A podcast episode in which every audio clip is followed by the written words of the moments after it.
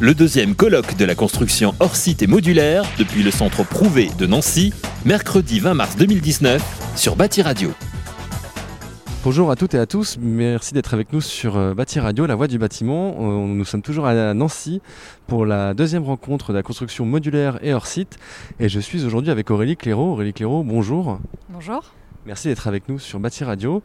Euh, vous êtes directrice de l'innovation et de construction modulaire chez Bouygues, si je ne me trompe pas.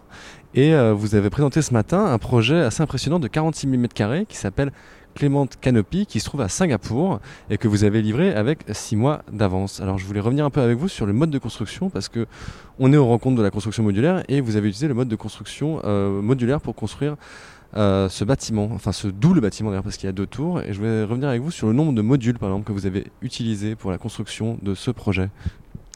Donc euh, Clément Canopy, il s'agit de deux tours de 40 étages pour 1800 modules en tout et 505 appartements, donc c'est du résidentiel.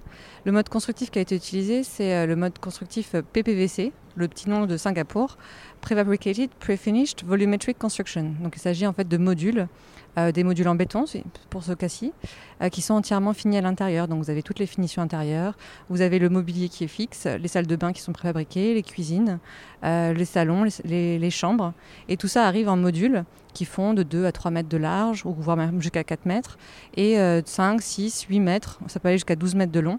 Et donc ces modules-là arrivent et sont préassemblés euh, sur chantier. Donc ça va très vite, c'est du plug and play, un peu comme des Lego. Merci beaucoup. Euh, on a parlé donc de PPVC, c'est une norme, c'est ça? C'est la norme utilisée à Singapour, c'est un cahier des charges? C'est quoi exactement cette, euh, cet acronyme un peu barbare? Donc c'est pas c'est pas du tout euh, une norme, c'est un, petit nom, c'est un nom, un acronyme qui est utilisé spécifiquement à Singapour, mais chaque pays a en fait son nom, euh, son nom qui lui est propre. Donc euh, vous allez par exemple avoir l'Angleterre où ils parlent en ce moment de MMC, Modern, Method of Construction. En France on parle de construction hors site, mais la construction hors site en fait englobe plein de modes préfabriqués. On va du panneau préfabriqué, des salles de bain préfabriquées, jusqu'aux modules 3D qui là pour le coup sont des volumes beaucoup plus importants, entièrement préfabriqués et préfinis. Et donc PPVC employé à Singapour, c'est vraiment l'acronyme qui représente le mieux ce dont on parle ici, c'est-à-dire c'est des modules 3D, donc en euh, tro- tr- trois dimensions, les six faces, et à l'intérieur tout est construit. C'est euh, c'est le, euh, on va dire, la- pas une norme comme vous avez dit, mais c'est la référence la plus aboutie. J'ai l'impression que Singapour est en avance sur euh, le reste du monde sur ce concept de fabrication hors site, du fait de la densité de la ville. Vous qui connaissez un peu, est-ce que vous pouvez nous en dire plus sur ce qui se passe là-bas en termes de construction hors site et modulaire? Ce qui est sûr, c'est que Singapour a voulu vraiment euh, euh, faire pousser le marché à, se développer et à innover pour ce- ces modes de construction hors site. Et l'objectif primaire, enfin principal à Singapour, c'est de construire plus vite en améliorant considérablement la productivité. Donc de réduire finalement euh, le besoin de main d'œuvre, parce que c'est un problème qu'on a un peu partout. On a de moins en moins de main d'œuvre dans la construction, et à Singapour, en tout cas, c'est clairement le cas. Donc euh, c'est vrai que le gouvernement a vraiment insisté et a demandé à ce qu'un grand nombre de projets résidentiels qui sortaient sur le marché aient euh, comme préambule 65% au minimum de construits hors site.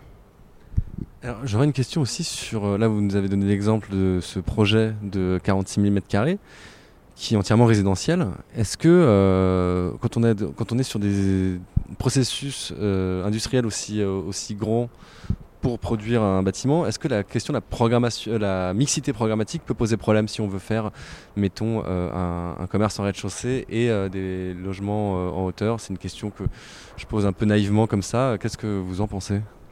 Euh, finalement, c'est peut-être le, type de mix qui est le plus approprié à la construction modulaire. Je m'explique. Euh, pour euh, la construction, quand vous êtes en mix avec du, retail sur deux ou trois ét- étages et après vous montez du résidentiel, en fait c'est parfait parce qu'on va lancer à la fois les fondations de ce projet en même temps qu'on va lancer les modules faits en usine. Donc en fait vous allez construire vos fondations, vous allez construire les deux trois premiers niveaux et une fois que vous aurez votre dalle de transfert qui est prête, les modules auront été finis, tout en usine, puisque vous avez à peu près 6 mois de construction. Les modules auront été finis et ils vont venir faire la superstructure et en même temps toutes les, les corps d'état architecturaux et les finitions et les installations techniques du bâtiment. Donc en fait, vous construisez à peu près sur les mêmes cycles que de la construction tra- traditionnelle, sauf que vous allez construire la superstructure, les finitions et toutes les installations techniques en même temps. Donc ça s'y prête plutôt bien. Et si euh, on, veut avoir un bâtiment qui mixte des surfaces tertiaires et logements, par exemple, parce que ça, est déjà arrivé, c'est quelque chose qui est possible. Euh, qu'est-ce que vous en dites de ça, Aurélie Clairaut? Donc on peut toujours mixer, hein, c'est pas un problème. Par contre, ce qui est sûr, c'est que je recommande pas forcément la construction volumétrique pour euh, des grands espaces open space euh, tels que du tertiaire. Donc là, il faut plus réfléchir à un mode mixte où on va avoir une, structure hybride, soit coulée en place ou euh, construite sur place, soit également du hors-site, mais en version plutôt poteau-poutre pour la partie tertiaire, par exemple, quand vous avez besoin de grands espaces. Le volumétrique 3D est particulièrement adapté sur les, les le résidentiel, l'hôtellerie, les résidences étudiantes. Dès que vous avez en gros une pièce ou une pièce plus une salle de bain qui font un module. Parce qu'à ce moment-là, vous pouvez vraiment tout finir en usine et avoir très peu de joints sur chantier. Oui, c'est là où c'est le mode, c'est le type de programme où ce mode de constructif se prête le plus en fait. Peut-être une dernière question avant de se quitter sur euh, l'architecture. Vous avez dit qu'avec le, le, modulaire tout est possible, mais vous qui travaillez régulièrement avec des architectes, j'imagine, qu'en pensent les architectes? Est-ce qu'ils prennent ce mode de construction en compte dans la conception du bâtiment? Comment est-ce que c'est approprié? Enfin, j'aurais peut-être dû demander à l'architecte, mais il se trouve qu'il n'y en a pas aujourd'hui. Donc je vous demande à vous. Qu'est-ce que non, mais en fait, après, euh, tous les architectes ont des points de vue, des positionnements qui sont différents. On peut trouver plusieurs catégories d'architectes. Finalement, il y a des architectes qui ont pris la construction modulaire depuis le début et qui sont au contraire des leaders du sujet. ils y croient beaucoup et euh, ils mettent euh, du coup tout leur poids du corps sur la construction volumétrique et en font un peu une spécialité et ils se différencient par rapport à ça. Et après, il y a des architectes en effet qui n'y croient pas du tout et qui sont assez, assez opposés.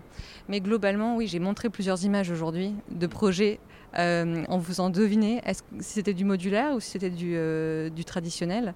Euh, et en effet, on voit un quartier à Wembley qui est entièrement fait en modulaire avec des, tours qui sont arrondis, des volumes qui sont courbés, des choses auxquelles on n'aurait pas forcément pensé au départ en étant volumétrique.